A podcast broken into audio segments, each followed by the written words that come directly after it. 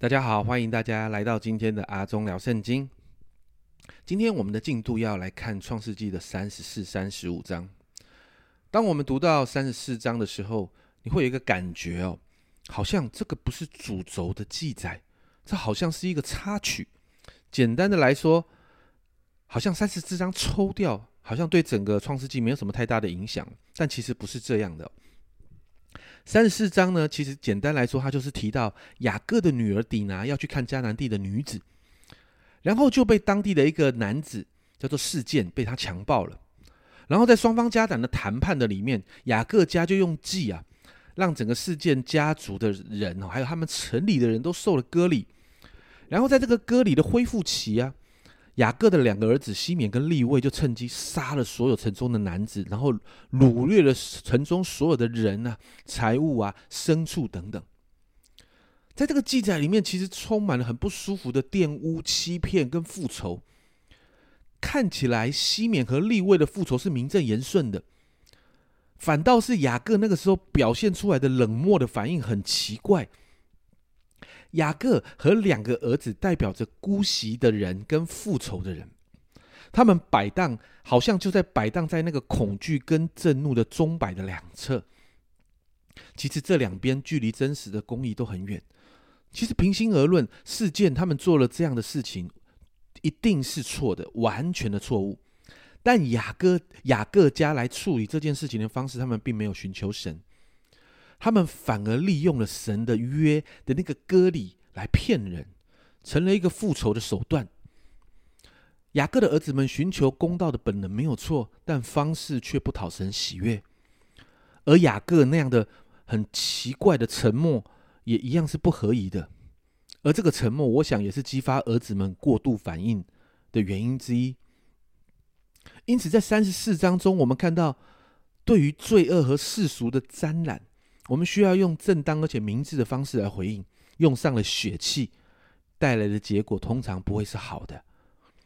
接着到了三十五章，一开始神再一次对雅各说话。三十五章第一节，神对雅各说：“起来，上伯特利去，住在那里，要在那里筑一座坛给神，就是你逃避你哥哥以扫的时候向你显现的那位。”神在三十一章其实就叫雅各离开拉班家，要往伯特利去。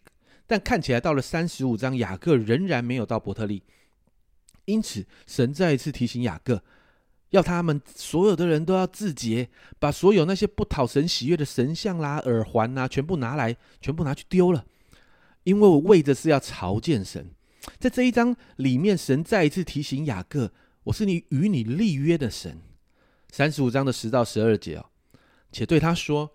你的名原是雅各，从今以后不要再叫雅各，要叫以色列。这样他就改名叫以色列。神又对他说：“我是全能的神，你要生养众多，将来有一族和多国的名要从你而生，又有君王从你而出。我所赐给亚伯拉罕和以撒的地，我要赐给你与你的后裔。”你知道，在这一次的提醒里面，神再一次提到那些的应许，而后面更提到关于国家、王权和土地的应许。其实三十五章是镜头聚焦在雅各的最后一章，在这一章过后就要交接给雅各的儿子约瑟。但我们看到在这一章的里面，其实有提到有几个人死去哦。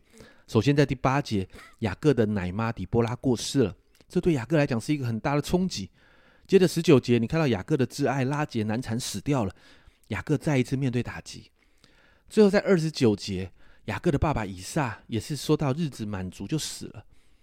我们看到，对雅各来说，面对这三个人的死亡，真的很难承受。但创世纪这样的记载，让我们看见，尽管有死亡，神仍然会继续照着他所应许的祝福，来祝福给他的子民。在这里，你看到作者摩西在表达一个一个一个概念，一个时代的结束。但是，更多的摩西要表达的是时代的结束，但神的应许仍然继续当中。死亡不能取消与影响神的祝福。我们看到以亚伯拉罕、以撒、雅各，他们本身都有各自要去面对的生命问题，都有属于自己的征战。但你看到每一个传承的过程的里面，神呃神都重新训练那些被传承的人，训练他们面对自己生命的问题，重新的尾声。